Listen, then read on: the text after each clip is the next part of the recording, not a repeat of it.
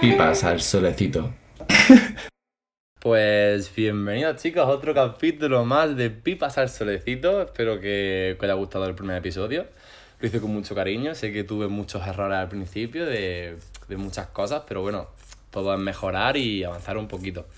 Aquí estamos hoy con mi amigo Juan, Muy buenas, ¿qué tal? con mi amigo Juanito de, de Loja, un tío encantador que lo conocí hace mucho tiempo y, y me apetece hacer un podcast con él. Muchas gracias.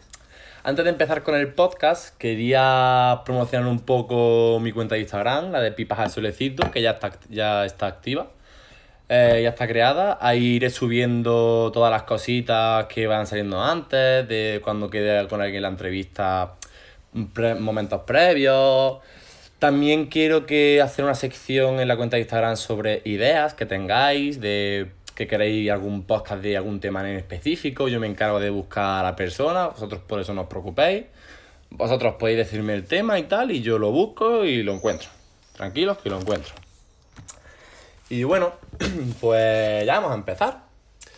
Pues preséntate un poquito, Juan. ¿De dónde, de dónde viene Juan? ¿De dónde Bueno, pues Juan, bueno, voy a decirlo en primera persona. Yo nací en, en Mallorca, eh, viví allí hasta los 8 años, cuando mis padres decidieron separarse y mi madre me trajo aquí con mi hermana. Y nada, desde los 8 hasta los 18, cosas así, estaba viviendo en Loja. Iba y venía cada vacaciones que podía ver a mi familia Mallorca y tal, mi padre. Y nada, de 2018 pues los cuatro añitos que llevo viviendo aquí en Granada estudiando, tal. Y, y nada, pues de ahí vengo. ¿Qué tal tu vida en Granada? ¿Cómo lo llevas? Muy bien, muy contento, mucho más que, que en Loja, tío. Ya, Eh, normal, en normal. Lo normal, vaya, hay mil, mil opciones más para, para todo. Sí, a mí, Realmente. a mí me ha cambiado mucho eh, estar aquí en Granada, o sea, tanto como persona de avanzar en la vida, tanto la convivencia y tal, como, como persona, tío, de, de siempre ser una persona muy con ganas de conocer gente y vivir en un pueblo al final estás como muy cohibido, porque Sí, están los que están, ¿sabes? Y al final tienes que un poco como a- adaptarte a ellos. sí, además que en el pueblo es eso, mm, siempre está la misma gente. No, no, es- no es tan fácil conocer gente nueva, es rara la Sí. ocasión en la que puedes conocer gente nueva, a no ser que, que se muden o lo que sea. Esto ya en, en el pueblo, ya fuera no. sí, sí, en el pueblo. Y yo desde que vine aquí, pues he hecho muchísimas amistades, yo que sé, he conocido gente maravillosa, tío. Mm, Yo que sé, estoy muy, muy agradecido de todo lo que me he podido encontrar aquí en Granada. Y nada, espero que, que siga, ya sea aquí o, o donde me tenga que ir. Claro, o sea, yo algo que sí que es verdad que he visto mucho es cómo cambia la vida del pueblo, de la gente que tiene ya sus grupos de amigos, de como que tienen su grupo de amigos y ya como que no... Es muy complicado entrar ahí, ¿sabes? Y sin embargo aquí en Granada te encuentras a un grupo de, de amigos y te aceptan a la primera, están súper de colegueo, incluso puedes llegar a más de amistad, ¿sabes? De quedar más días y tal, pero Sí, sí. me mola mucho sobre todo la gente, tío. Aquí en Granada la gente es súper... Bastante más abierta Muy que, abierta, que tío. los pueblos en general. Además, como aquí hay Erasmus, hay gente que es gitana, De gente mora, hay gente de todos sitios, tío. Sicue también hay un montón, me parece que no, pero montón, eh. gente española que, que no sea de aquí de Granada o, o sin ir más lejos, gente de los pueblos, porque ya, Sí, no, sí. ya no solo conoces gente de... Yo, de, de la mayoría de personas que he conocido aquí en Granada, pocas son de Granada. Sí, sí, muy poca, eh. O sea, mira que la gran mayoría son de pueblos, que si, yo que sé, de Almería, de Málaga, de Córdoba, yo que Sí, sé, conocí un montón de gente. es más De, de complicado. un montón de sitios, es ¿vale? más complicado encontrar gente de Granada en Granada Sí. que, que de otros sitios. Me parece súper curioso. Y mucha gente me lo dice cuando me pregunta ¿dónde eres tú? Digo, yo soy de Granada de siempre. No de aquí, de aquí, pero, pero realmente soy de Granada. Y la gente se sorprende y dice, hostia, Bueno, un tú, eres, tú eres 50-50, porque encima tu pueblo es, Ya, eh, es nunca, mitad y mitad. no lo he contado nunca, pero mi pueblo, ahora ya que estamos aquí, ya que salió el tema, lo voy a contar. Mi pueblo está en, justo en la frontera entre Córdoba y Granada. Tiene, tiene dos partes y tiene dos alcaldes, además. O sea, un Mm, pueblecito, claro, claro. un pueblo no, una aldea. Sí, no, es que no es ni eso, no es ni pueblo. No es ni pueblo, eso es, o sea. Tenéis un bar, tío. Oye, oye, que antes teníamos un montón. sí, lo ¿eh? sé, sí Antes sé que tu pueblo antes era un, un sitio de, de, de paso, de... Sí, sí. Claro, cuando no había tantas carreteras nuevas, es normal. Se me acabo de dar cuenta que se me ha roto el proyector de pantalla. Hostia, me cago en mi puta madre. Ese, yo lo Bueno, no pasa nada. Es el proyector. Es que llevo con el móvil un poco tiempo, ¿sabes? Entonces, como, Mm, joder, te, ya se roto. más, te más. Se cagó. Bueno, eso, que, que mi pueblo es un pueblito muy, muy pequeñito, son 165 habitantes, o sea, es una aldea realmente. Y tiene dos alcaldes, dos alcaldes que se dividen las tareas y tal. Y mola mucho, además en la casa de, lo que siempre digo, en la casa de mi colega Santi, me hace mucha gracia porque la cocina la tiene en Granada y el dormitorio lo tiene en Córdoba. Entonces Hostia. es como súper gracioso al final, ¿sabes? Es como, La de chistes que hubiera hecho yo de, bueno, que me voy a, Pues a, Córdoba, eh. no sé qué, buenas noches.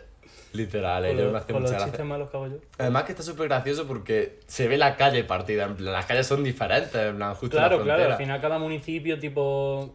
Sí, cada, cada municipio, ya sea el de Córdoba o el de Granada, pues tienen sus azulejos diferentes, sus farolas, Mm. lo que sea, esas cosas cambian. Además las farolas se encienden una de una parte a una hora y la otra parte a otra hora. Sí, sí, yo me quedé loco. Es que reparte la energía y tal. En plan, creo que la- el agua la pone Granada y la luz la pone Córdoba o algo así. No sé, tienen una movida ahí flipante. Muy curioso. Bueno, ahora vamos un poquito sobre tus estudios.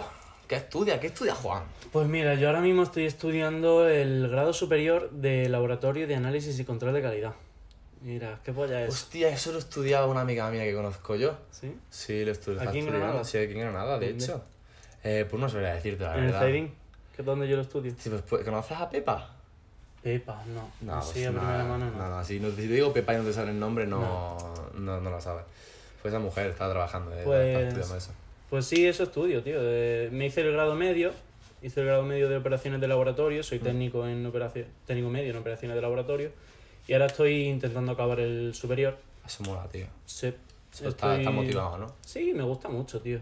Eh, yo siempre he sido muy curioso a la hora de mezclar cosas, por ejemplo, ¿sabes? Lo típico de que vas a los bares de niños, tus padres te regañan porque no mezcles la Coca-Cola con la Fanta Sí, y, sí. y le eches dos, dos kilos de sal y, O lo típico, o lo típico de la feria, de coger las cubatillas de la gente y se va dejando los y, culillos. por- y hacerte una mezcla ahí Sí, asquerosa que dices, luego no se la beben y yo. Bueno, siempre se hace, la- sobre todo antes cuando éramos más gilipollas, más, más jóvenes, siempre se hacía lo de, venga, si te lo bebes, te, yo que sé, te invito a un kebab, ¿sabes? Sí, sí, sí. Y siempre había alguien que, que se lo alguien bebía. se lo bebía, se que lo bebía. ent- entre eso y el kebab, luego la mañana siguiente no quiero saber ni cómo estaría. Ya ves, eh, tiene que estar como un Pero- bote de, de, de- de leche condensada acabado, en plan de... Asco, Saliendo ahí como un humito, la asco, verdad. tío.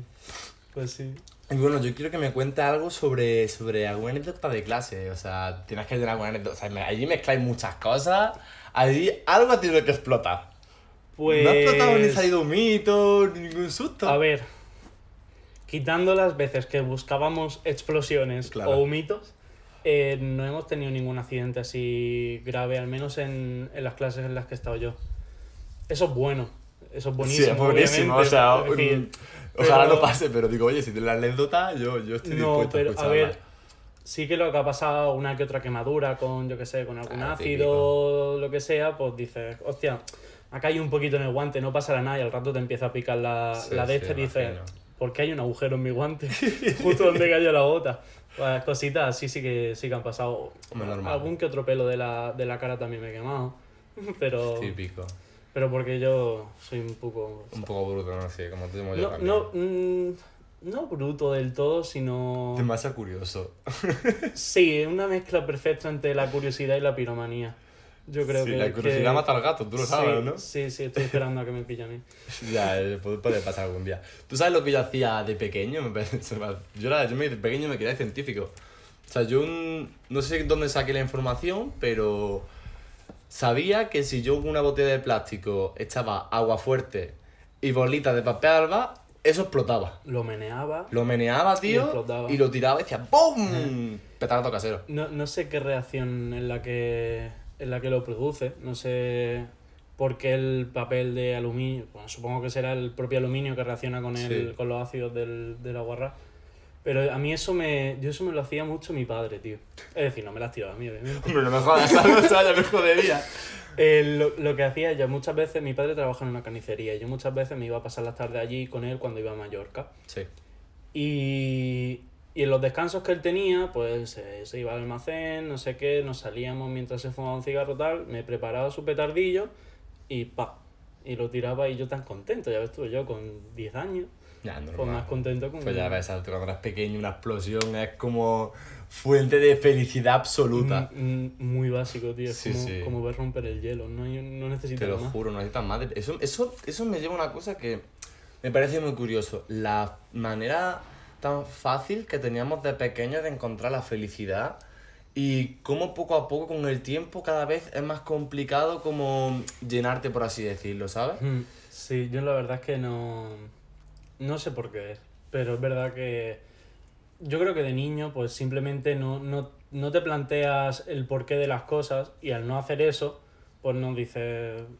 No, no tiene ningún problema. Hmm. Pero ahora, yo qué sé, me estoy explicando una mierda. Nah, estos rayos, esto. Pero, lo que pero hay. bueno, se entiende más o menos. No es lo mismo, tipo, el divertirse ahora, que yo al menos a mí me pasa, yo soy una persona muy lógica, demasiado a veces, pero demasiado. Conozco mucha gente muy lógica. Y yo qué sé, yo no puedo disfrutar de, de, de trucos de magia, no puedo. Porque, porque, porque pienso e intento caer en, en cuál es el truco. Algunas veces caigo, la mayoría porque no veo cosas guays. Es decir, si ver a gente pro, pues sí que, sí que me rayaría más la cabeza, pero, Claro. pero luego cuando, cuando veo algo que no soy capaz de, de, de caer en un principio, ¿por qué, por qué es? ¿Cómo hace eso esa persona? Te frustra. Mm, No, simplemente digo, bueno, pues alguna explicación tendrá. Claro, y ya o sea, está. es Si, la, si me apetece buscarla, la busco. Y si no, pues sigo tan tranquilo con mi vida porque mm, yo que sé, sé que no es magia. Es decir, sé que alguna explicación tiene. O sea, a mí me pasa eso. Yo, yo siempre que me hacen un truco de magia, obviamente sé que es algo que es una ilusión óptica o estás jugando con tu mente, pero me parece fascinante la capacidad que tienen los magos para hacer magia. Es más, si de aquí me está escuchando algún mago, le invito al podcast. Le invito. Quiero, quiero que, me, que me explique cómo hace todo. O sea, si alguien lo está escuchando, que, que me escriba al Instagram y, y lo, y apañamos algo. También te digo que un mago te venga a contar cómo hace las cosas, a lo mejor no. No, no es más que, no es que me cuente cómo hacen las cosas, sino cómo ha sido su evolución como mago, alguna anécdota, yo es que sé, yo, yo, yo voy investigando, si yo, yo saco conversación al final. Seguro, a ver, eres un puto mago, obvio de que tienes anécdotas flipantes. O sea, alguna anécdota tiene que tener guapa, en plan de dejar Segurísimo. flipado. Yo, yo, he hecho mi truco, yo tengo mis truquitos de magia, eh, también. Yo también digo. me sé alguno que otro. Yo, pa, me acuerdo, empecé a hacer truco de magia cuando el un profesor mío de educación física nos dijo que teníamos que hacer como como una presentación o hacer como algo. había que hacer algo, o contar chistes, o contar una historia, o hacer un truco de magia. Entonces yo dije, pues a por el truco de magia. Y le hice un truco de magia, desaparecer la moneda y el truco de, de las cartas y tal. Y lo más gracioso es que el truco de la moneda, tú no sabes lo que yo he utilizado eso para liarme con alguien. O sea, hago la de, la de te pillo la oreja y me lío contigo. Porque como no puedo hacerlo de normal, porque Mega me trick. cuesta un montón, pues como una manera más facilita ya de, de como forzar un poquito más la situación. Sí. Eh, pero me ha servido 10 de 10, o sea, me ha servido en todas las ocasiones. Qué bueno. Ni una cobra. bueno. Yo Pues- algún que otro truco de magia sé hacer. Un par de- con un par de corchos y con una moneda también sé hacer alguno que otro. Pero la, la cuestión es la, la rapidez con, con que lo hagas. Sí, la- es la fluidez, también la tranquilidad con que hagas el truco. Sí, el, el- que no te sepan leer que, el- que se tienen que fijar en tu mano derecha, Sí. por ejemplo. Que no sepan dónde fijarse en todo tu puto cuerpo, ¿sabes? Claro, es como. Eh, Yo he visto muchos vídeos de, por ejemplo, de trucos de magia que le quitan los relojes a la gente. Porque realmente, como ponen la, la atención a lo mejor en la mano con las cartas, no sé qué. Y a lo mejor le coge la mano tal y empieza a quitar el reloj. Y es que no se dan No, no, cuenta, claro, tío. además el cuerpo funciona. Esto es muy curioso porque esto me... Claro, yo soy un puto curioso de la vida. Eh, esto funciona porque tú a ti te tocan la rodilla y tu cuerpo se va y presta la atención en la rodilla. Y a lo mejor te tocan con una intensidad mucho más pequeña otra parte del cuerpo, tu cuerpo lo ignora totalmente. Hostia, Y curioso. así es como muchas cosas la, la hacen. Ya, sí, al final, al final es como un poco utilizar, jugar con la mente de la gente. Totalmente. Es- pero es que me parece flipante cómo juegan con la mente, ¿eh? O sea, me parece totalmente. brutal los magos, cómo hacen Que- una carta barbaridades. Que de hecho mm, sería mejor usar el término ilusionista Sí. porque es, porque es eso, Son no es magia, es sí, sí. ilusionismo, vaya, todo es ilusionismo. A mí me gusta llamarles magos. Ya, a mí son unos magos. Tiene más magia. Sí, tiene más magia, sí. Es que- la redundancia. Como hay muchas cosas, yo sé que. O sea, yo soy lógico en cierta manera porque me fijo mucho en las cosas, en cómo está hecho las cosas. y tal, pero muchas veces como que lo dejo un poquito de lado y creo un poquito más de, de entusiasmo y de ilusión y no me gusta darle tantas vueltas a las cosas porque para mí pierden un poquito la magia. Entonces intento darle menos vueltas Yo a lo las cosas. intento, tío. Hay, hay gente que no puede, ¿eh? hay No gente que no puede Soy y es incapaz. totalmente normal. A todo esto, vamos a ir al tema de, mm, de tus plantitas. Que aquí este señor tiene aquí un ejército de, bueno, ¿cómo las llamas tú? Yo sé que siempre sé cómo las llamas. A ver, tengo alguna que otra. Bueno, de hecho tengo solo una con nombre. No, pero fuera- digo, siempre que subo una historia ponen mis Ah, gatitos. mis no sé. gatos, sí, es que son mis gatos. ya que no puedo tener gatos porque soy un poco tremendamente alérgico, pues tengo gatos. Que Ah, no pues son mira. gatos, son plantas, pero tengo gatos. Me parece súper curioso. A mí las plantas, la verdad que yo porque soy un descuidado de mierda, yo no... O sea, puedo cuidar una planta, pero es como... A ver, yo tengo plantas que son fáciles de cuidar. Claro, cactus y esa mierda, ¿no? Cactus y suculentas, que eso normalmente no necesitan mucha atención. Claro.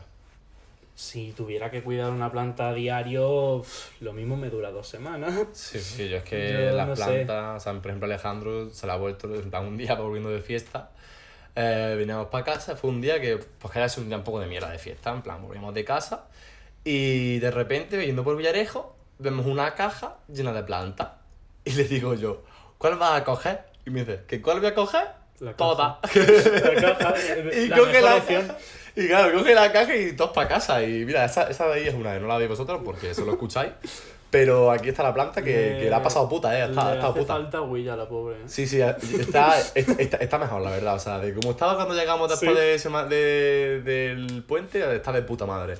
Hombre, a ver, es que estas plantas pueden ser, no, no lo sé, ¿eh? pero pueden ser de, de necesitar agua todos los días. Sí, si yo ha estado no- un fin de semana entero, un puente, una semana entera Sí. Sin, sin nada. Yo no lo sé, yo es que de plantas menos. Yo la única planta que sé es más de marihuana.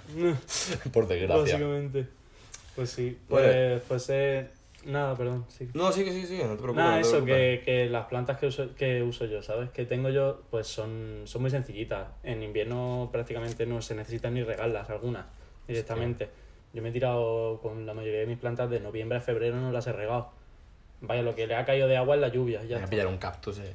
Me voy a pillar un cactus para tener ahí mi. Es mi- que son, son, son bastante sencillos de cuidar. Son tío. duros, eh, los putos cactus. Porque es que te lo dicen todo. Si necesitan. Si les sobra sol, se oscurecen.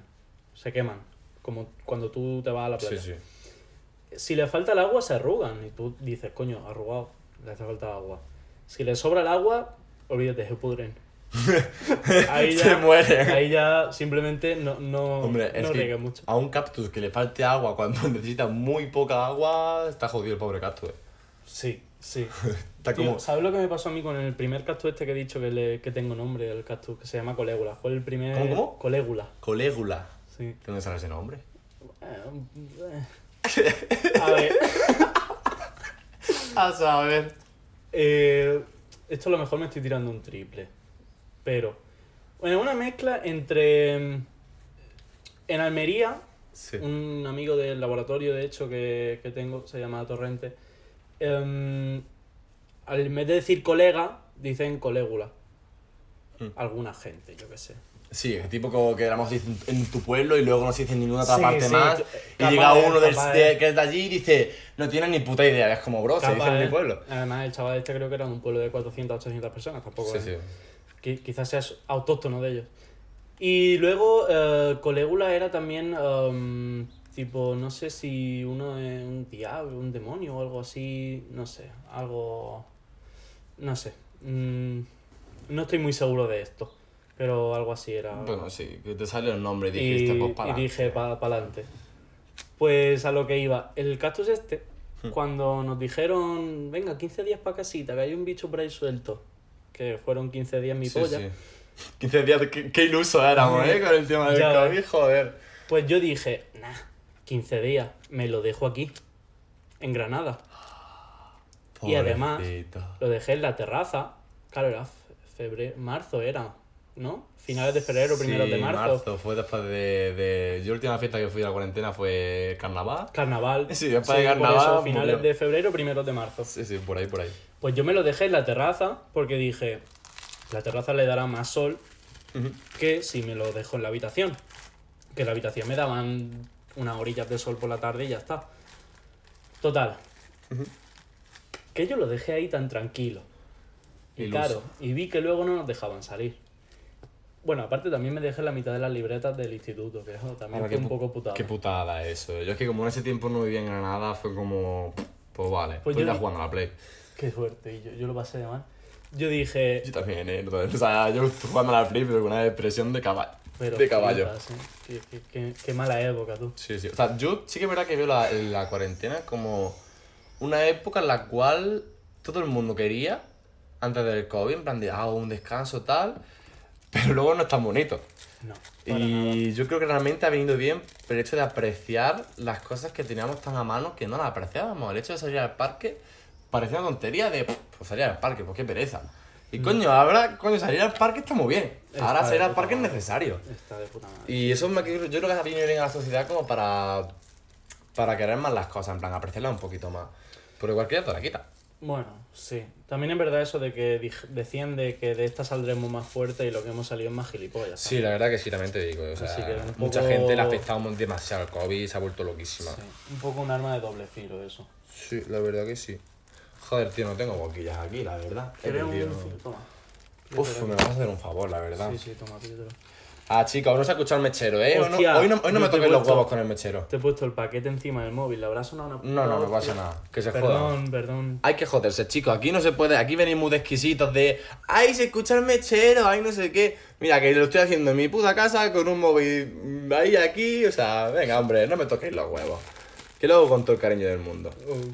Bueno, vamos a empezar con el tema, ¿no? Venga. Yo creo que es momento de empezar con el tema. O sea, algo que quiero hablar con esta persona es sobre el tema, ves, sin tapujos, ¿eh? El tema de ser gordo.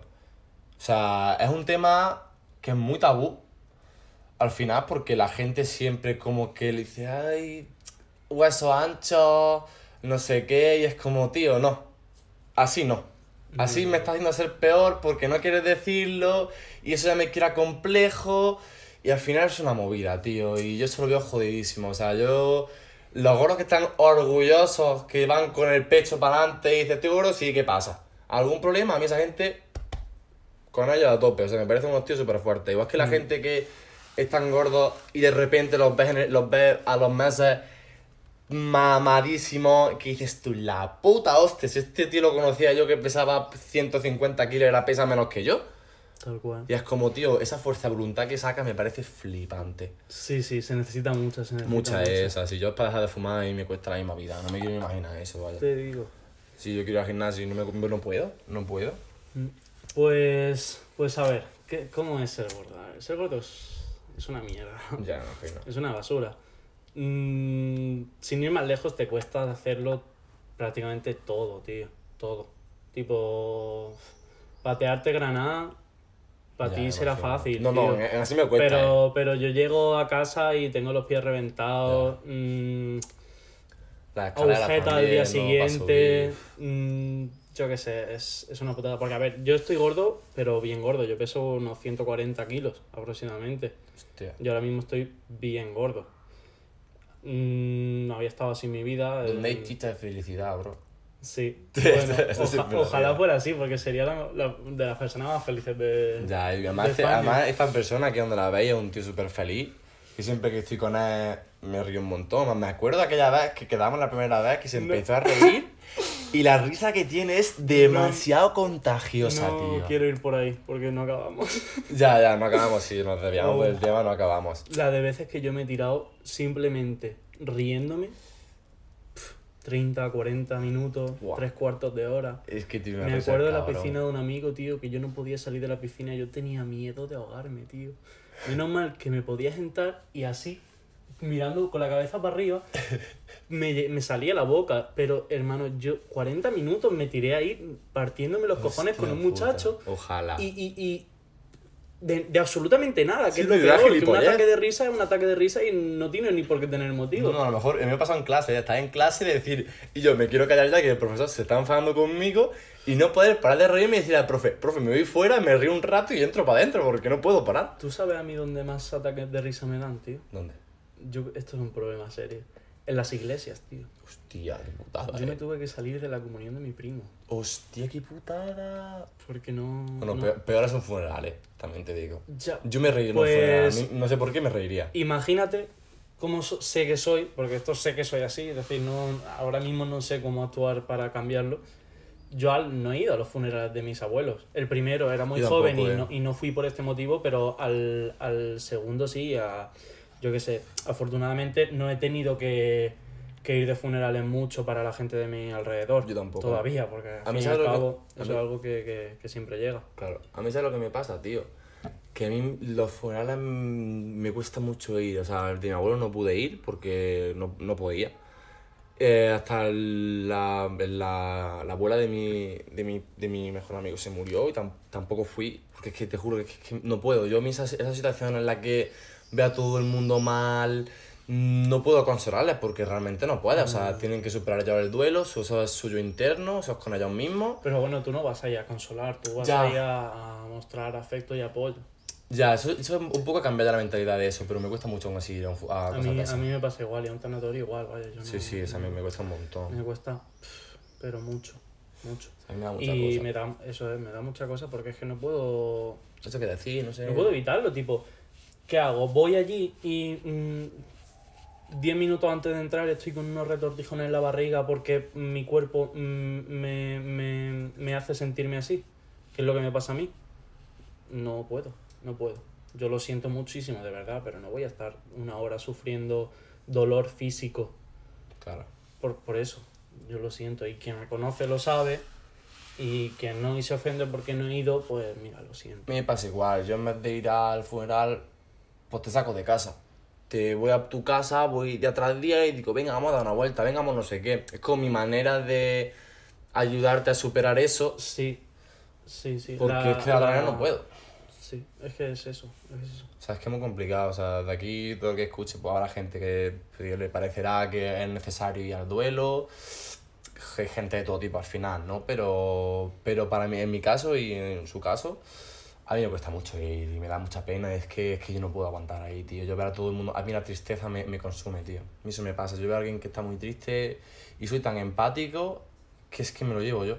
Es que te juro que me llevo esa tristeza para casa. Yo veo a alguien llorando y yo ya ese día ya, ya estoy mal. Porque he visto a esa persona mal, intento ayudarla y a lo mejor no he podido ayudarla porque a mí me pasa una cosa que yo siempre, yo intento ayudar tanto a las personas que a veces me es imposible. Porque al final es imposible. Te, tú no- te lastras a ti mismo. Claro, tú no puedes mm, sanar una herida de años. No puedes al final, ¿sabes? Y a mí esas cosas me frustran mucho. Es más, el otro día tuve una conversación con un amigo que estaba muy jodido y me puse muy triste, tío, porque, porque veía que lo ha, pasado, lo ha pasado fatal, tío, y es como, joder, ¿qué puedo hacer yo aquí? Porque siempre intento ayudar a las personas, a mí, a mí me encanta ayudar a las personas, a mí que yo mínimamente agarre a una persona que está mal, ya, ya me sirve. Yo con haber hecho una, más hoy en el trabajo, estaba mi compañero del trabajo que hemos llegado y dice, hoy no estoy para broma, no sé qué, y yo, vale. Y al final hemos acabado de risa hasta que nos hemos ido y hemos estado de puta madre porque, coño, al final yo intento transmitir felicidad, ¿no? Yo siempre intento ver el lado bueno de las cosas, cuando pasa algo malo, siempre intento mirarle el lado bueno teniendo en cuenta lo malo. Eso es muy importante porque mucha gente obvia la parte mala. Como, pues me quedo- por ejemplo, mi madre, aquí, aquí la menciono. Mi madre siempre se queda como con lo bueno, pero no tiene en cuenta lo malo. Y es como, no, error ahí, porque tú tienes que tener en cuenta lo bueno, mucho más que lo malo, pero no dejar Pero lo no malo que atrás. olvidar lo malo. Claro, tienes que tenerlo en cuenta y, y ponerlo de manera que te beneficie. Es decir, por ejemplo, te pongo un ejemplo del año pasado yo en el- aquí en el piso. Coño, para mí fue uno de los mejores años. Aunque haya sido un año que haya estado peleado con mis colegas, de malos rollos, de tal, para mí ha sido uno de los mejores años de mi vida. Porque ha sido el año que más he, más he aprendido. O sea, el- Al fin todo, todo se basa en eso, en aprender Sí, de, de todo. de tus errores. Aprende. que la- Vamos a ver, chicos, aquí De los aprende tuyos y de errores. cualquiera que tengas cerca, en realidad. sí. Si es que no, no, no necesitas tropezarte con la piedra para saber que te puedes caer con ella. Claro, obviamente. Si puedas evitarlo, mejor. Yo me fijo mucho en la gente. Yo me fijo un montón en la gente, en cómo hace las cosas, en cómo gestiona, qué tipo de persona hay, cómo gestiona sus movidas. Gente que está mal y que la ves descojonándose, te tira de broma. Y es como, tío, cada uno va a sus problemas a su manera. Cada uno intenta batirlos. Yo me pasa una cosa que es que consejos vendo que para mí no tengo. O sea, esa es una frase que me, me siento súper identificada con ella porque a lo mejor tú me planteas un problema, yo te expongo, tú me lo dices, yo pienso el caso y lo miro de una manera objetiva.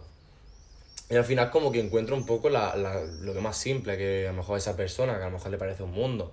Que luego, o sea, una cosa es la teoría, otra cosa es la práctica. O sea, eso ya es diferente, ya son muchas cosas a tener en cuenta. Sí, sí.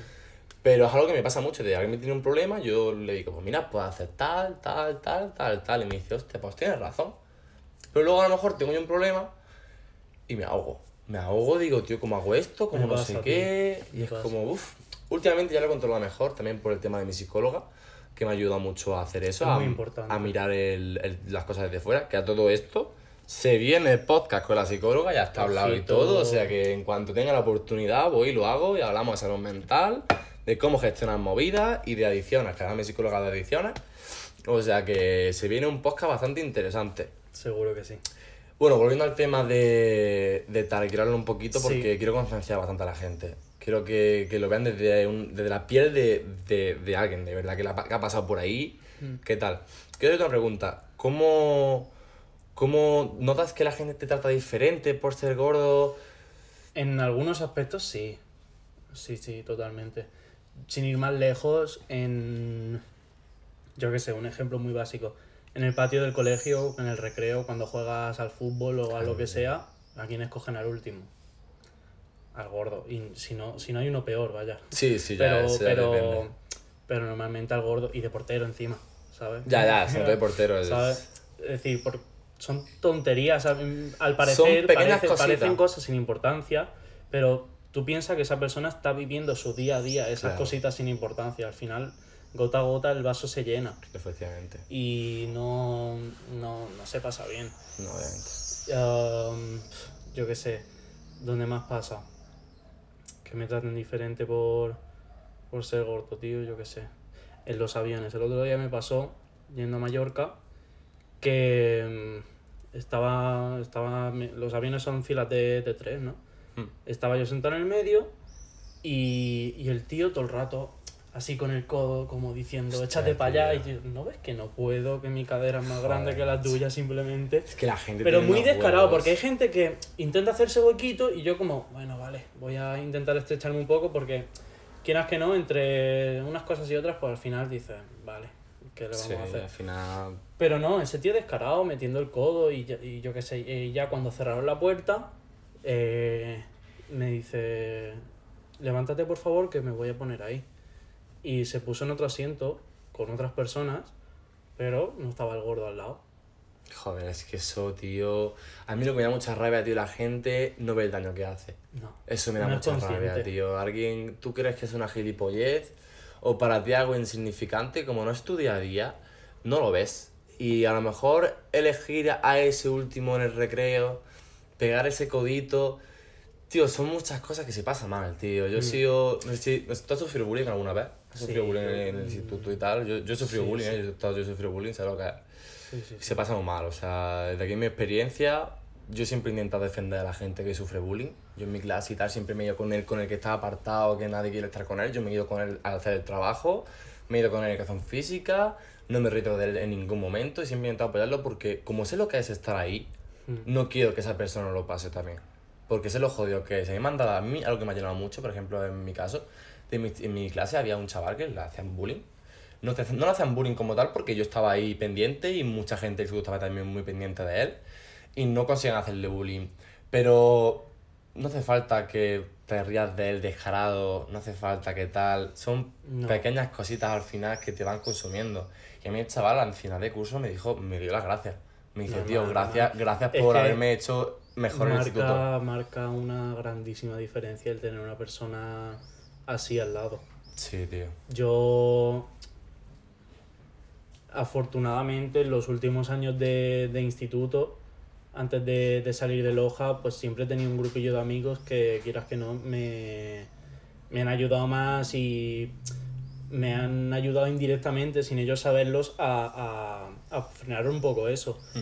Pero yo qué sé, yo hasta primero de la ESO, cosas así, yo no he tenido nunca un amigo en clase y siempre he estado prácticamente solo, ¿sabes? Es que eso es y, complicado, eh. y encima el afrontar eso, el estar solo, el afrontar que ser el, el objetivo de las burlas de la mayoría, Era el, el, el blanco fácil. sí, El blanco fácil, el que por físicamente, tal y como eres, pues se van a reír de ti. Mm, Y encima es yo así. nunca he sido una persona muy muy hecha para adelante, ni, ni muy extrovertida, ni nada, entonces yo siempre callaba, callaba, callaba, callaba. explota.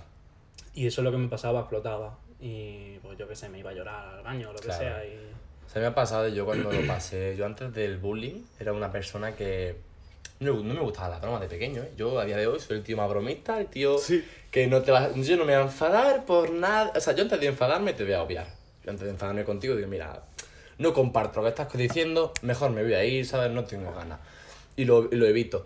Pero cuando era pequeño odiaba las bromas, no podía. A mí me hacías una broma, pero por miedo a que se rieran de mí, tío. A mí me hacían bullying hasta los putos profesores, tío. Sí, no, sí, sí, sí. O sea, me parece flipante cómo un puto profesor puede hacer tanto daño al alumno, tío. ¿Cómo haces, sí. ¿cómo, puedes, a- eh, cómo puedes dejar a ese niño apartado de todos los de tu clase, mm, castigado en todos los putos días? Es más, un ejemplo que lo tengo muy marcado es de una vez que yo fui al baño en clase de inglés, o sea, esa persona tan maravillosamente cabrona que era esa mujer, coño, los pájaros, tío, pasan rozando. Eh, sí, sí. Y, y tío, y de llegar del baño y llegar a entrar por la puerta y que me dijera la profesora, ¿qué has hecho? ¿Pipí o popó? Y todos descojonándose. A mí sí me cayó el mundo. A mí ahí sí me cayó el mundo, me puse a llorar. Qué innecesario, tío. Sí, sí, a mí sí, ahí se me cayó el mundo y yo me castigaba, es que me castigaban todos los días. Yo me he Es que tirado... encima los niños, con lo crueles que somos, Los niños son que malísimos. hemos sido, que son Sí, y sí, que o sea, serán, porque al, al fin y al cabo, cabo es la naturaleza. Sí, sí, totalmente. Pues de cualquier tontería les te sacan un puñal, tío. Sí, Te sí, sacan un puñal y... El tener un grano en la cara, un lunar, ah, mira, eso es un planeta, el tener cuatro gafas, cuatro ojos, el tener orejas, ah, Dumbo, ser gordo, ah, mira, gordo, no sé qué. Tío, son como tantas cosas, tío, que los niños no se dan cuenta. Yo, gracias a Dios, nunca me he metido con nadie de esa manera, porque como yo lo recibía, no quería darlo tampoco. Yo, tío, yo mm, durante una época, cada vez que, daba, que podía, daba también. Sí, es normal al final, ¿sabes? Si lo estás recibiendo... Pero de manera inconsciente. Yo creo que era mi, mi, mi, mi Tu subconsciente tratando de defenderse, claro. Al final es eso. Una vez fui consciente de lo que de lo que hacía, más que de lo que hacía, porque al fin y al cabo de lo que hace eres consciente. Sí. Más que de lo que hacía, de cómo le afectaba eso a la gente. Sí, daño que hace. eh, ya ahí fue corto. Fue radical. Sí, a mí, mí me Fue- pasó, mira, de hecho, te pongo un ejemplo otra vez del año pasado, de el momento en el que estén todo el rato atacándote, diciéndote cosas, como al final acabas tirando pullitas con cualquier gilipollez, solo por tal de, tío, me está haciendo tantas cosas esta persona, que es que yo también quiero decirle algo, ya por rabia. Mm, Ya, sí. Y eso es como me parece muy feo. O sea, yo algo que tengo mucho miedo, lo digo aquí delante de todo el mundo, es. Yo tengo mucho miedo a la soledad. Yo por esa razón soy tan, tan espontáneo, tan extrovertido. Me es muy fácil el hablar con alguien. Porque como yo soy alguien que la está muy solo de pequeño, o sea, por temas familiares siempre está un poquito más solito, mis padres tienen que trabajar, ¿sabes? O sea, al final son como el cúmulo de muchas cosas que, que te hacen ser tal y como eres hoy en día. Y el hecho de hacer del bullying me marcó mucho. Me marcó mucho, o sea, me marcó un montón. Porque de un día para otro me quedé solo. De un día para otro, de repente, yo salía a la calle y salía y me vinieron a pegar. Me vinieron a darme de hostia. Yo me defendía, obviamente, ¿sabes? Pero, pero aunque, aunque te defienda a mí la violencia, por eso no me gustaba. Yo en esa época me peleaba un montón. También por, por querer defenderme, ¿no? Al final mm, somos animales, ¿sabes? Entonces nuestro instinto de defensa sale. Y es algo que, que, tío, he aprendido mucho gracias a eso. O sea, yo creo que lo recuerdo, en plan, a mí el bullying es algo malo que ha pasado en mi vida, pero a la vez bueno. Porque me ha hecho ver la otra cara de la moneda. ¿Sabes? Si tú no ves la otra cara de la moneda, Es eso, no, no eres consciente. también. Claro, el, ver, Y, ver las y cosas es buenas. algo muy valioso, tío. Es algo Sí, que. sí, sí. Es que estás dejando de, de poder joderle la vida a otra persona. Sí, sí, es exacto. totalmente eso. Y es, es impresionante. Y ahora con las redes sociales, tío, la de. Buah, redes sociales, el eh. uf, ciberbullying es. eso me parece una mierda. Hoy tío. mismo he leído en Twitter, un- no, en Instagram ha sido alguien ha posteado una, una publicación de alguien con un montón de titulares de niños de, yo qué sé, de 3 a 7 a- o a 10 años suicidándose, tío, por, Normal. porque viven, viven siendo acosados, tío. Y ahí ya no sé hasta qué punto influye en el- la parte ciber del ciberacoso. Pero aún así, tío, la de, la de, la jóvenes mm, menores de edad que, que, que... Tú imagínate cómo cojones te tiene que afectar eso, tío. Es sabiendo que tú has recibido bullying. Tú imagínate que aparte de ser en tu pueblo, te, te- toda la gente que haya visto ese- esa publicación, que a lo mejor son cientos de miles de personas, También se ríen en los comentarios. piensa lo mismo de ti, Sí, por los comentarios te lo, te lo demuestran, tío. Sí, además la gente por internet es muy mala, tío. Como es anónimo, tío, Claro, tío, eso me da. Eso como puede de ser internet. anónimo, eh, la gente no tiene ningún tipo de freno y eso es fatal. Eso a mí las redes sociales me parecen. O sea, por un lado me parecen una herramienta súper útil. Es muy útil. Es muy supuesto. útil, tiene una, unas cosas súper buenas, o sea, buenísimas. Pero es que la parte mala es muy mala, tío. La parte mala es que es dema- de- ocupa demasiado. Mm. Ocupa demasiado. Pero ya no por las redes sociales, sino por la gente. Al final. el- Sí, no, es que saca lo peor de es como cualquiera. todo, ¿no? O sea, a mí la informática, algo que yo veo, es como tú puedas hacer el sistema más seguro del mundo, con la mayor contraseña, con todo, pero esto es lo malo. Sí, Eso no puedes cambiarlo. Siempre, siempre hay alguien que si quiere lo puede, puede quebrantar todo eso. Sí, sí, obviamente. O sea, el, el humano es el mayor, el mayor defecto que existe. O sea, el mayor error que, sé que nadie va a poder solucionar, porque la gente es mala. La gente de por sí es mala, tío. La Sí, gente sí, va a matar. Es cabrona, es... O sea, a mí me jode mucho porque yo soy una persona que intento siempre dar lo mejor de mí, que la gente se sienta tranquilo conmigo, que no me gusta hacer daño a nadie, si alguna vez lo he hecho ha sido inconscientemente, luego he pedido perdón siempre. Entonces es como, tío, y luego la gente a la primera te suelta la puñalada mirándote a los ojos y es como, joder, tío. Mm. ¿Qué te pasa en Y la les da igual. Y, le- Y les- se, les la, da se la igual. suda, ¿eh? Se- y aunque tú les digas, tío, esto me ha jodido, pues bújate la vida, sí, ¿sabes? sí, como totalmente. se la suda y eso me parece feísimo, tío. Además, la- los niños están muy expuestos a las redes sociales, tío. Mm. O sea, al fin y al cabo, Instagram es tu currículum. Yo lo Sí, pienso, o sea, Instagram es tu puto currículum. O sea, están tus fotos de cuando eras pequeño, lo- con tus amigos, con tu tal, es como, joder. La, la, la gente, a lo mejor no, no todo el mundo es consciente de que una persona que sepa, con cuatro minutos, Sí, sí. Se, se conoce todo lo que has posteado en Instagram, Coño. tú y, y la gente de tu alrededor. Sí, sí, o sea, yo simplemente. Todo. Simplemente, o sea, eso me lleva a la ingeniería social. ¿Sabes sabes lo que es la ingeniería social? Es aprovecharse de las personas para hackear Ah, sí. en cierta manera. O sea, no sé si es la terminación correcta, disculparme, pero, Bueno, pero así es como lo veo. O sea, lo sí. la, la- la habéis entendido. Pues es tan fácil como, como eso. Por ejemplo, ¿qué te digo yo? Quiero hackear a alguien o quiero robarle en su casa, yo qué sé. Pues es tan fácil como irme a su Instagram, crearme una. Si es un tío, me, me hago una cuenta falsa con cuatro fotos de una tía, mm, tal, le doy a seguir, me acepta, vale, ya sé dónde vive, ya sé sus amigos, mm, me tiro una semanita viendo sus historias, viendo tal, sé si es una persona activa en redes sociales, si sale mucho de casa, mm, si no sale, eh, también veo cómo es la persona, ya si eres un poquito más apispado, por ejemplo, como yo, te intentas meter un poco en su vida, le escribes, le tal, le sacas. Es más, el otro día vi un vídeo súper gracioso de, de- no sé si era falso o no, pero era una entrevista en la calle a una, mucha- a una mujer y le preguntó sobre sus contraseñas. Dice, ¿cuáles son tus contraseñas? No sé qué. Dice, no, no, uno ni que sea. Dice, no, es que mi contraseña, dice, pues es el nombre de mi, de mi, de mi mascota, dice, mi fecha de nacimiento y donde, y donde estudié. Y esto que hablan un poquito y le dice, y bueno, ¿y ¿tienes mascota? Y dice, sí, dice, ¿cómo se llama? Y le suelta el nombre y dice, ¿y tú cuántos años tienes? Y le empieza a sacar la información simplemente hablando. Y en cinco minutos le había sacado el nombre de, de- del perro, eh, la edad, dónde había estudiado y todo. Es, Le es- es lo que hemos todo. dicho antes de, de cuando te tocan la rodilla. Sí, sí, te son- son ilusiones. y es, Son, es- al final ilusionismo, tío. Eso me parece brutal. es impresionante. Es impresionante como tú una empresa la puedes tirar desde dentro, aunque sea la empresa más segura del mundo. Todo, todo. Y con ingeniería social se hace todo, porque al fin y al cabo ser humano es el gran error. Entonces es muy complicado eso.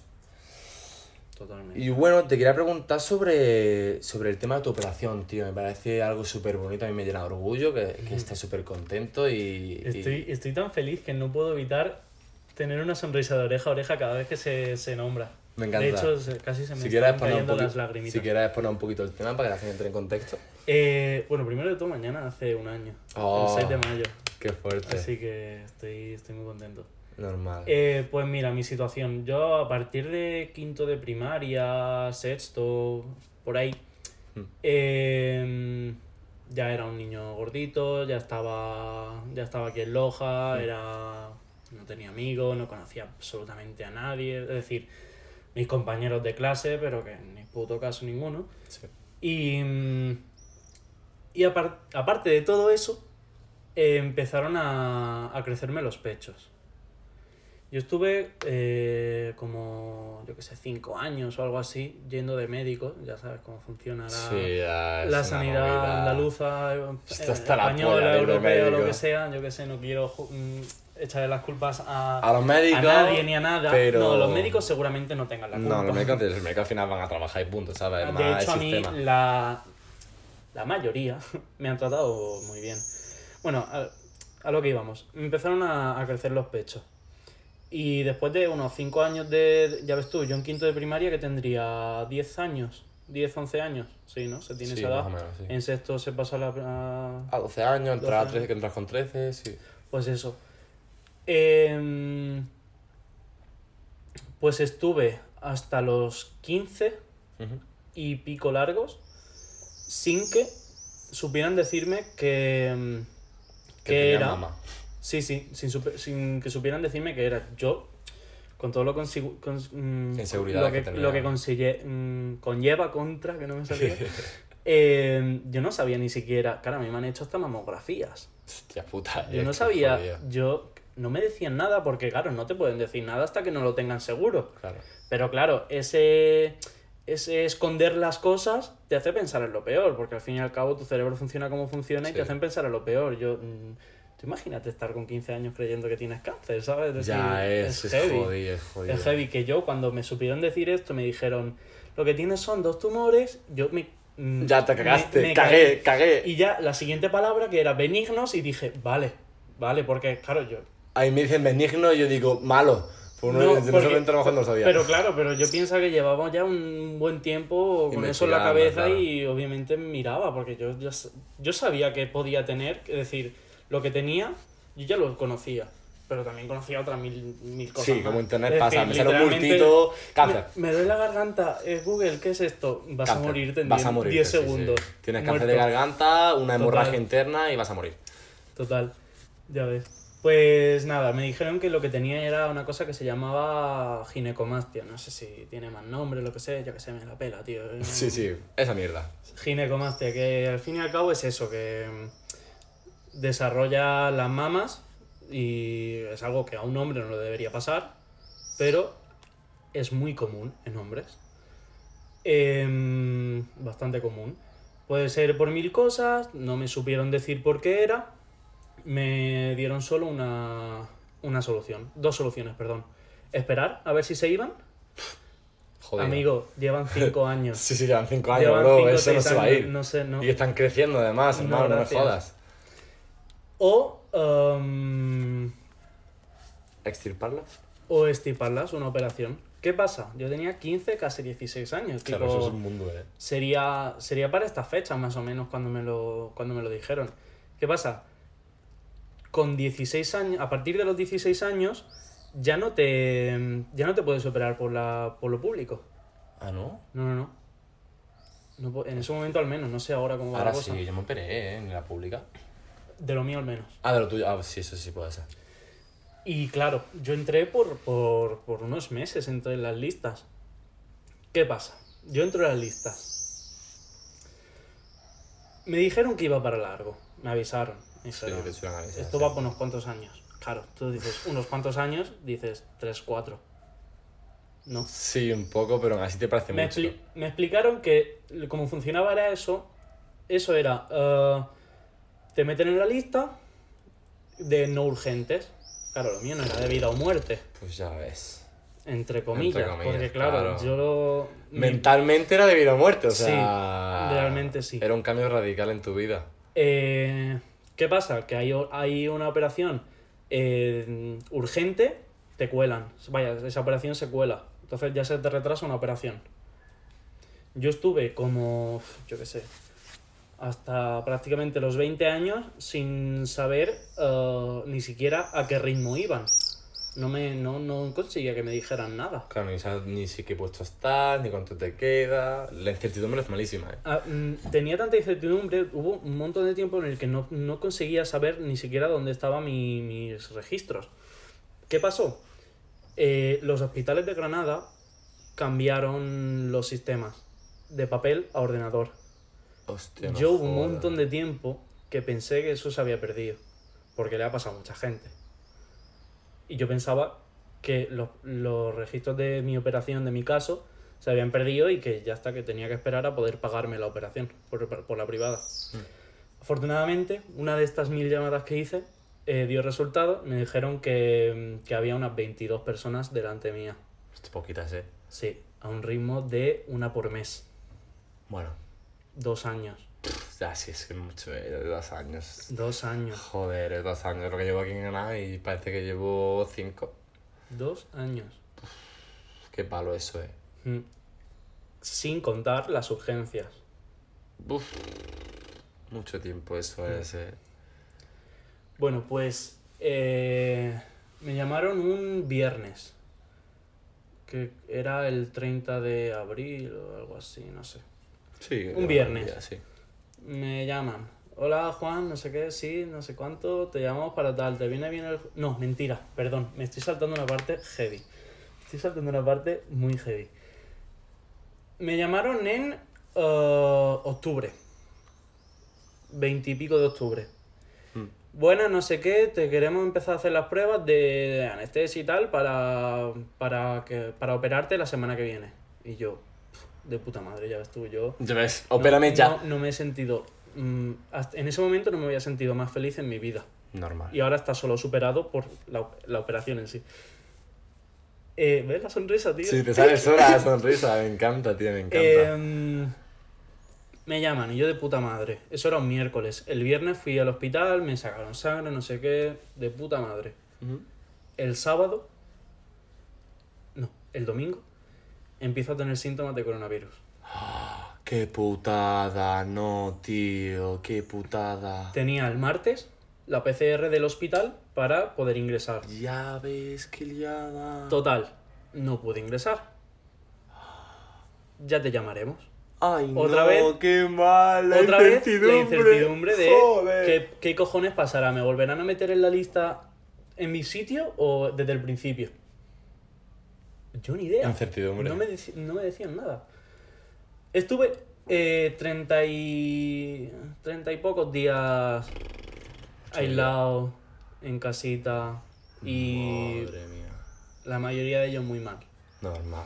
Es de, decir- de tener, de pasar del mejor día de tu vida, por así decirlo, de un cambio radical en tu vida, a otra vez en la Luego- mierda, luego tío. te voy a enseñar las historias que subí, tío, en, mi, en mis mejores amigos. Vale, para que, para que te contas tú. Con, para que veas-. Eso, exacto. Estoy un poco bobido. No te preocupes. Total, que mm, nada, salgo del, de la cuarentena después de un mes y pico y mira que ya está, que ya estoy limpio, ¿no? Ya no tengo Ya- mierda en el cuerpo. Ya, ya puedo volver. Me dicen, ok, tío. Ya está. No más info. Finales de abril, día 30 de abril o el 1 de mayo, no sé, me llaman. Um, bueno, pues nada, te operamos el, el jueves que viene y yo. Piola. Respiola, bro. Piolísima. Y yo ya dije, vale, me operan. Ahí no, no me exalté porque dije, mira, Ya no ya me ha pasado una vez, No, a pasármelo. mm, me podría pasar perfectamente otra vez.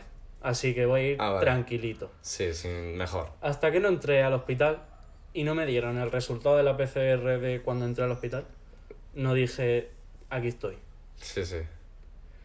Y nada, y ya eso, el viernes o el jueves, no sé qué fue ya. Eh, qué chulo, Em, qué chulo tener la, la bata esta de operaciones, eh. Súper libre, yo me siento súper libre. Yo estaba muy incómodo. ¿Que sí? Sí, tío. Oye, estaba, yo estaba incómodo porque Es que- digo, estoy colgando. Eh, sí, es que literalmente lo tienes todo colgando. Sí, sí. Y dice, me voy a sentar aquí y me van a ver todo.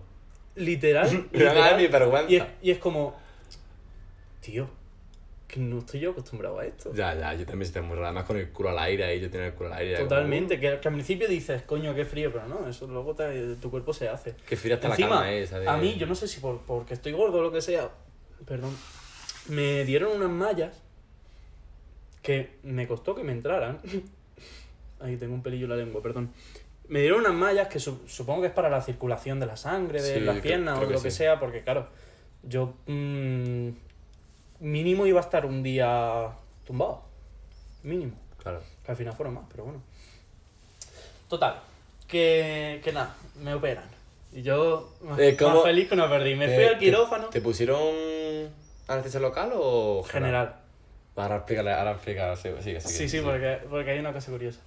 Eh, me voy, me, me dicen, nos vamos. Yo me pongo en mi camilla, me tumbo, no sé qué. Me tengo que quitar un pendiente que me lo hice justo la semana pasada, es decir, una semana antes. Hostia, qué putada eso, eh. putada porque se me cerró y yo como me cago en la puta mira llevo diciendo de hacerme un pendiente de me llevo apeteciendo hacerme un pendiente un año y pico me lo hago y me lo tengo que quitar tío me cago en mi muerto Putada, sí. bueno que sea eso el mayor de los males Sí, exactamente, sea, Eh, um, nada me voy para quirófano y yo ahí ya fue cuando empiezo a llorar empiezo a llorar de, de, de, de felicidad de, de Normal, desahogo yo que sé de todo Claro, que todo esto son 10 años lo que has estado esperando, ¿no? Eh... Sí, O sea, di- o sea, 11. imaginaros tener 10 años, 11, 11. tener son- tetas, tener un complejo Sí, impresionante. sí, un complejo de que no, no he hablado de ello, pero tío, tú imagínate ser un tío y tener pechos. Sí, sí. Eh, Por lo menos están blanditos, ¿no? Eso sí. Bueno, su parte. Es que, claro, yo los tenía tan desarrollados que yo el pezón lo tenía para afuera. Tipo, Hostia. tenía la teta por sí y luego el pezón también era redondito para afuera. Y muy, muy, muy estirado, muy grande. Bueno.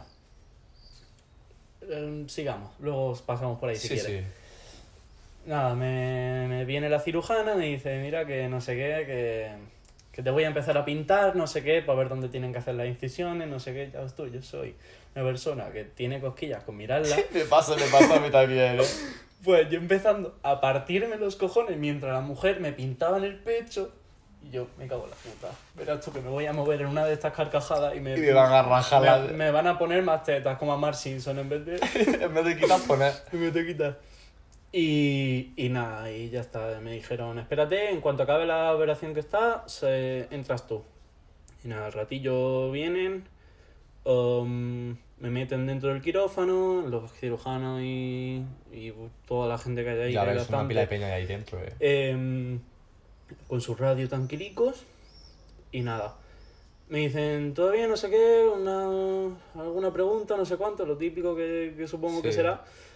¿Has comido algo? ¿Has bebido algo? Y te, se aseguran, claro, yo, ojo, ¿eh? yo llegué, tipo, a mí me dijeron que entrara a las 12 al hospital. Yo entré a las 2 y media a la habitación. Todo esto pasando una sed que Me flipas. pasó a mí también, eh. Porque pasar hambre no es pasar sed. Pasar sed, para mí al menos, es mucho peor. A mí también. Para mí es muy Yo lo paso pasar muy sed. mal. Muy complicado. Y, y claro, y- y encima tienes en la cabeza que no vas a poder beber hasta, yo qué sé, 12 horas más tarde. Sí, sí, Y es una como- movida. Y es como, qué asco, qué asco. Es una mierda, es una mierda. Yo le di un traguito de agua antes de la operación y bueno, me dijo el cirujano antes de entrar al médico que estaba allí. Le dije, "¿Ha me dijo, ¿has bebido agua? Y yo, poquito. Y me dice, ¿tú sabes que si te metemos anestesia, no sé qué, te puede subir el agua a los pulmones y te puedes morir? Y yo, ah, gracias por decirme esto justo antes de entrar al quirófano, bro. Eres, Muy amable. eres muy el amable. mejor, tío. ¿Ves? Cosas que no es buscando hacer bullying, pero que te puede Sí, considerar. tío, es como, bro, tío, no me digas esas cosas antes de entrar al quirófano, hermano. Bueno, total, que dicen, venga, te vamos a. Yo ya tenía la vía puesta y todo. Te vamos a empezar a meter la, la anestesia, ¿vale? Cuando yo te diga, eh, cierras los ojos y, y ya está. Y yo, vale. Yo estaba Sí, boca arriba en cruz, ¿no? Con los brazos en cruz. Y eh, me empiezan a meter la anestesia. La ves cómo va a entrar. Yo mm, no estaba mirando, pero giro la cabeza y veo un- como un líquido amarillento Sí, sí, sí. metérseme por la mano. Y adiós. Y dije, empecé a notar como súper frío el brazo, Sí, me pasó muy frío y me empezó a doler. A mí no, a mí no. A mí me, me empezó a doler de que- del punto de que dije, voy a preguntarles a ver si es normal. Bueno, lo pensé nada más. No pude, no pude reaccionar. A mí me pasó igual, y me pusieron el líquido. Bueno, antes de eso, o sea, cuando me operaron, yo me operé del culo, en plan un signo espiromital, que es un pelo que en vez de crecer para arriba, crece para abajo y hace como raíces, una movida que flipa.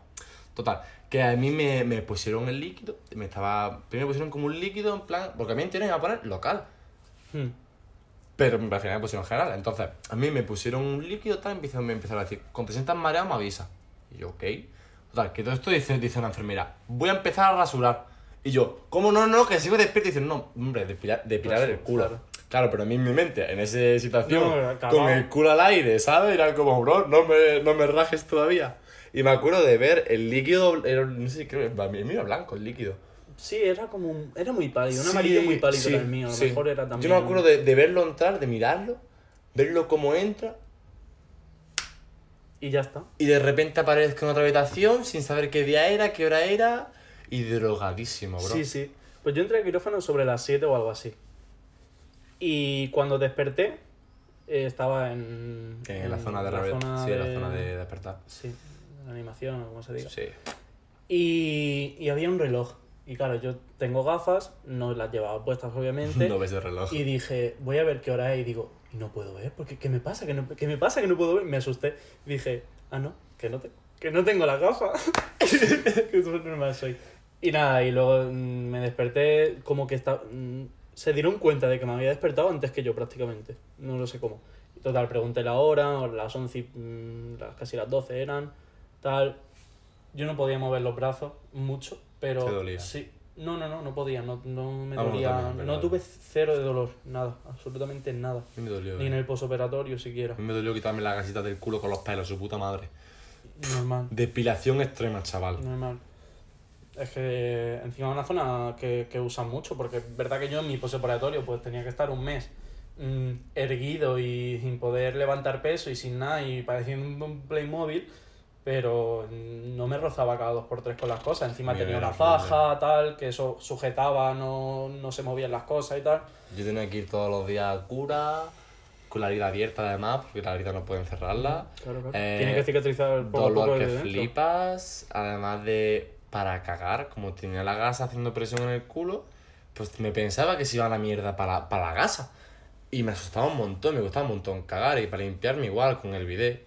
Sí, bidet sí. limpiarse con papel imposible. Y además es muy típico eso, el sino, es súper típico. Un Sí, montón de gente que le pasa. también.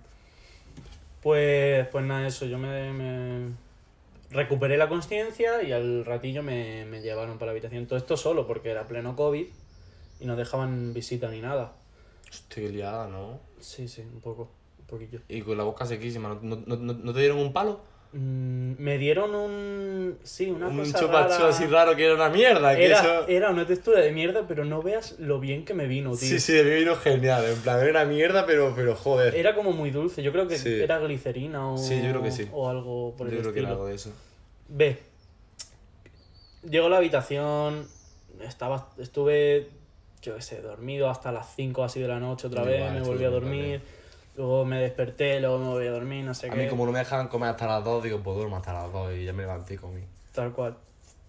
Yo pasando una calor. Es que, Imagino. claro, era esta vez, estas fechas, más o menos. El año pasado, por estas fechas, empezaba ya a hacer calorcillo. Mm. Y no sé si en el hospital se habría estropeado el aire acondicionado o lo que sea, que estábamos pasándolo muy mal mi compañero de habitación y yo. Mi compañero de habitación, un hombre de setenta y pico años, Manolo. ¿Cómo no? Iba a llamarse Manolo, O teniendo esa sea, edad. se, se tenemos a dar Manolo, O Antonio, Pepe. Y, ya está, no hay más no opciones. hay más opciones, ¿no? Eh, que madura con aceite en el, yo qué sé, 30 y lo que sea por ciento de su cuerpo. Esperando injertos de piel. Hostia puta. Lo llevaron a operarse um, como 8 horas antes que, que- de que yo me fuese a los dos días y, y no lo volví a ver. Lo que sí que fue escuché su móvil mucho porque se lo dejó con sonido el capullo. Pero bueno, Bueno, a mí mi compañero de, habitación está igual que yo. Se le han operado lo mismo, el mismo día, estábamos los dos igual en el medio cuando nos dijo que nos podíamos levantar. Nos dijo, venga, ir a dar un paseíto a ver cómo podía andar y tal. Los dos parecemos patos, chaval, en plan, ahí como la- andando. Y tío, una pregunta te quiero hacer. ¿Te costó mear? Eh, me costó que flipas. A mí me cojonaron. De a mí es hecho- que me dijeron, como no me este, me metemos un tubito por el pito. Y yo, no. Uh, No. uh, Me tiré media hora para mear, pero me. duro. A mí me costó bastante mear y cagar. Pero es que lo que fue una odisea fue el llegar al baño. Yo me mareé Ay, un también, montón. eh, Porque a no. mí se suponía que me operaban jueves, por ejemplo. No, me- la operación fue un jueves. Que me lío, pero bueno, la operación fue un Normal. jueves. Se suponía que el viernes mismo estaba ya en mi puta casa. No, amigo. Porque claro, encima de, de esto, cuando te operan te dejan unos drenajes con una... Y, Las sé, vías y y todo, la- sí. Para que la sangre que siga supurando la herida salga de tu cuerpo, que no te encharque ni nada. Y, y yo, pues con, con mis seis extremidades, porque era eso, eran seis extremidades, lo que dos las llevaba en una bolsa y salí, me salían de las tetas. Y, y nada, y yo me levanté, me mareé, tío. Yo no me había Igual. mareado tan heavy nunca. De, de- Yo casi me desmayo. yo, yo pensaba que me desmayaba. Yo pensaba también que me Yo pensaba que desmayaba. me desmayaba. Le dije a la, a la enfermera, "Mm, no me voy a levantar, creo que me, me voy a, a desmayar. Dice, vale, vale, quédate ahí entonces. Me quedé un ratillo, como 15 minutos creo que fueron, algo así, y ya sí que lo volví a intentar, fui y me... Y me...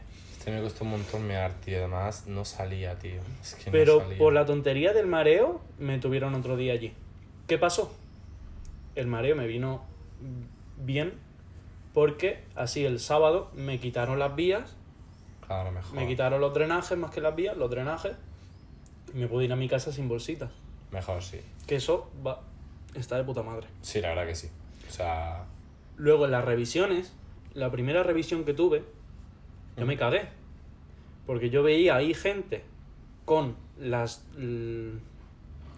las de estas que tenía la, yo. Sí, la bolsita de drenaje. Y, y, y la gente diciendo es que no es normal, esta es la tercera vez que me tienen que operar por los drenajes, no sé qué, no sé cuánto, me los quitaron muy pronto y yo como, me cago en mis muertos. Que a me mí lo quitaron el primer Que a día. mí me lo han quitado a los poco más de 24 horas, me cago en Dios. Es verdad que los límites los, los tenía porque dren- mm, supuraba menos de lo, de lo que... tal. Estoy hoy que... No te preocupes, no te preocupes. Y, y tal, pero yo cagado. Yo cagado como diciendo, Normal. ¿me van a tener que operar otra vez? El chaval... Me cagué, porque encima yo tenía aquí un moratón, Claro, lo vi. Flipante. fotos, sí. pero impresionante. Nada, al final, revisión, revisión, revisión, revisión, todo bien. Todavía faltan algunas cosillas. He tenido algún que otro problemilla de sensibilidad, sobre todo. Sí, que hay, hay- Mira cómo tengo los pezones. ¿Ves que los tengo para adentro? Sí. Pues a veces salen cuando les apetece. Tal cual, cuando les Sale un apetece. poquito, sale un poco eso. No es ni cuando hace frío, ni cuando hace calor, ni cuando, Cuando bebo, quieren. ni cuando mm, respiro, nada. Cuando les dé la puta gana, amanezco con un pezón fuera y otro dentro. pues también, cuando les da la puta gana, me duele cualquier roce.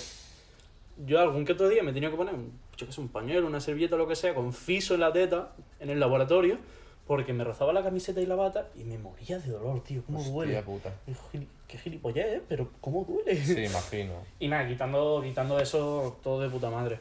Ah, pues mira, tío. me De hecho, hostia, tengo que llamar para, para la siguiente, que creo que ya es su última revisión. Que te la tengo en junio. Yo Tengo me, que llamar me hizo gracia ver mi compañero de, de operación, plan, que estaba conmigo, de... Tío, yo estaba más o menos bien, en plan, me dolía al andar, tal, pues, lo típico, ¿no? Al fin y al cabo tienes una herida ahí todo súper grande. Y el, mi compañero estaba jodidísimo, tío, le había afectado un montón, Mm. no podía casi moverse. Pero es que cada persona es un puto mundo. tío. Buf, y dije, hay un momento fue el que dije, buf, qué suerte he tenido, tío. Yo, yo lo pensé igual, porque mm, mi hermana conoce a otra persona que también le tuvieron que operar de lo mismo y conoce a muchas más personas que le han tenido que quitar pecho o implantes o lo que sea. Que no es lo mismo, pero Pero sí, Por el mierda, estilo, al por el final son estilo, una- es los- rajarte, es y sacar. claro, y lo- los posoperatorios son más o menos por el estilo. Sí. Y todos y cada uno, todos, la- todas las personas que yo he conocido que, que, que han pasado por esto, lo han pasado fatal en el posoperatorio, pero muy mal, de dolor. Mm. Yo, cero de dolor, te Yo lo también juro. un poco dolor. Es eh. verdad que lo pasé mal porque me picaba, muchas veces me picaba por la noche y, y no podía rascar Claro, ni nada, normal. obviamente. Y no podía, me pasé un par de noches, las dos primeras me las pasé sin dormir. Normal. Pero de verdad agradecido por, porque no, no, no sentí nada de dolor. El posoperatorio es verdad que fue un mes de estar tumbado básicamente sin poder Sí, moverte. yo estuve de tener que sentado. levantarme, de tener que levantarme sin hacer fuerza, cruzando los dedos, haciendo fuerza con los dedos porque no podía hacer fuerza con el pecho, pues, haciéndome palanca, no sé qué. Bueno, yo también. Unos shows, menos mal que entiendo de física, que si no... Yo también tuve que hacer las movidas para sentarme, porque claro, me dijeron tumbado, pero yo digo una polla, me tiré tumbado todo el día, me puse un Yo no. sofá, una esta de para, para, para almorrana y me quedaba sentado todo el día. Yo no podría estar tumbado boca abajo todo el día. Bueno, ya, un poco. Porque encima, mm, yo creo que en parte por mi peso, tío, como que cuesta un montón también Sí. Estar tumbado boca abajo. Claro. Pero bueno, ya está todo, todo perfecto, muy contentísimo. Pues tío, me alegro mucho, tío. Ha salido un podcast súper interesante, la verdad. Ah. Espero que le guste a la gente, que lo aprecien, porque tenía muchas ganas de hacer este podcast. Además, salió así muy espontáneo de... Sí, sí, me, me yo- dijiste, oye, cuando quieras voy, y digo, pues vente este jueves. Sí, eh, cosas que hago sin pensar, no sé por qué. Yo venía, te lo he dicho, venía, venía nerviosillo. Ya, porque- normal, yo lo sabía. Porque yo soy bastante introvertido, bastante tímido y tal, pero claro, es que al fin y al cabo estoy hablando contigo, ¿sabes? Sí, al Luego, final ¿qué intento- pasa? Que hay gente ahí que lo va a escuchar. Bueno, Bueno. yo no lo voy a ver. No, tú no vas a ver las stats, o sea, solo los puedo ver yo. Entonces, Yo no escucho mis podcasts, o sea, debería, el primer podcast debería escucharlo entero, más que todo para corregir errores, para corregir algún, alguna cosita. Yo creo que he corregido bastantes cosas, como por ejemplo la del mechero, pesados, que soy unos pesados, todo el mundo le apoya al mechero y es, yo... que es verdad que lo del mechero estabais todo el rato. Es que ¿sabes lo que pasa? Que tengo un problema, tío. Yo como tengo el mechero en la mano empiezo... ta, ta, O sea, ta, como cuando tiene un bolígrafo, no, no. Claro, no, entonces además cuando me pongo a hablar y todo, y también... Es decir, o sea, o sea, o sea, o sea, o sea, lo he mu- lo digo mucho. La muletilla. Pero bueno, al fin y al cabo, yo creo que ha sido un buen podcast. O sea, Sí, sí. me parece un podcast. Hemos hablado Y de un montón te de digo, hay temas. material para otro, ¿eh? Sí, sí, aquí, aquí se puede venir segunda parte. O sea, tengo pensado hacer alguna segunda parte tal. Pero bueno, ya Y tiempo. al mola un montón, sí, tiempo al tiempo. Este ya vamos a cortarlo aquí, que si no, luego me cortan los huevos, que me dicen es que es muy largo, es que no, lo no, muy escucho. largo, o sea eh. que. Hostia, una hora y diez. Pues nada, chicos, un placer como siempre. Pues ya Desde está. aquí nos despedimos, Juanito y yo. Eh, un gusto que me hayas invitado, ya lo sabes, desde que me dijiste que era. Me dij- contaste Claro. la idea, ya te dije que me gustaba mucho y que cuando pudiera me invitaras. El placer es mío, tío. Y nada, espero que le haya gustado a la gente. Yo también espero y, que le guste a la gente. y que sigas haciéndolo así de bien, la verdad. La verdad que me estoy muy motivado, ¿eh? o sea, la gente no se lo sabe, pero para mí el podcast es algo que me está salvando mucho porque yo soy muy caótico, mi mente, entonces el podcast me mantiene ocupado. Porque me pongo con mi libretita, empiezo Sí, a pensar ideas y empiezo a venga, le que lo pregunto tienes bien, tal, le pregunto no sé qué. ahí, sí. Claro, entonces mola mucho. Además, esta libreta que tengo es del año de la pera, en plan de, de cuando era pequeño. Mira, tengo aquí cosas escritas de, de cuando era pequeño y tal. Tiene, o sea que... tiene pinta de ser un poquillo. Sí, la verdad que sí. de, de haber batallado. Ha, ha- ha batallado mucho la tía. Pues nada, vamos a despedirnos ya. Un placer como siempre, chicos. Seguidnos en Instagram. Os dejaré el Instagram de Juanito en la descripción del podcast. Y seguidme en la puta cuenta de Pipa Solocito, hijos de puta. Eso, eso, Que- y compartir. Eso, compartid cuando lo veáis, os lo leéis, decís yo el podcast y la polla, no sé qué. Eso, un poquito de feeling, coño, que esto tiene que agrandarse un poquito más. Yo te estoy Pero- haciendo publi, ¿eh? Eh, gracias, eh. Aún así, mu- mucha gente estado, o sea, 50 personas, ¿eh? En el primer podcast, o sea... No, no, si es que yo, yo te lo dije, está muy bien hecho. Joder. Para ser un primer podcast de una persona que no ha hecho un podcast en su puta vida. No, está- no, yo solo he escuchado podcast. bueno, nada, bien. vamos a dejarlo ya, tío, que si no se nos va aquí hablando, Sí. que se desarrolla mucho. Bueno, nada, eso, que un placer, chicos, y venga, que os den mucho por culo a todos. Pipas al solecito.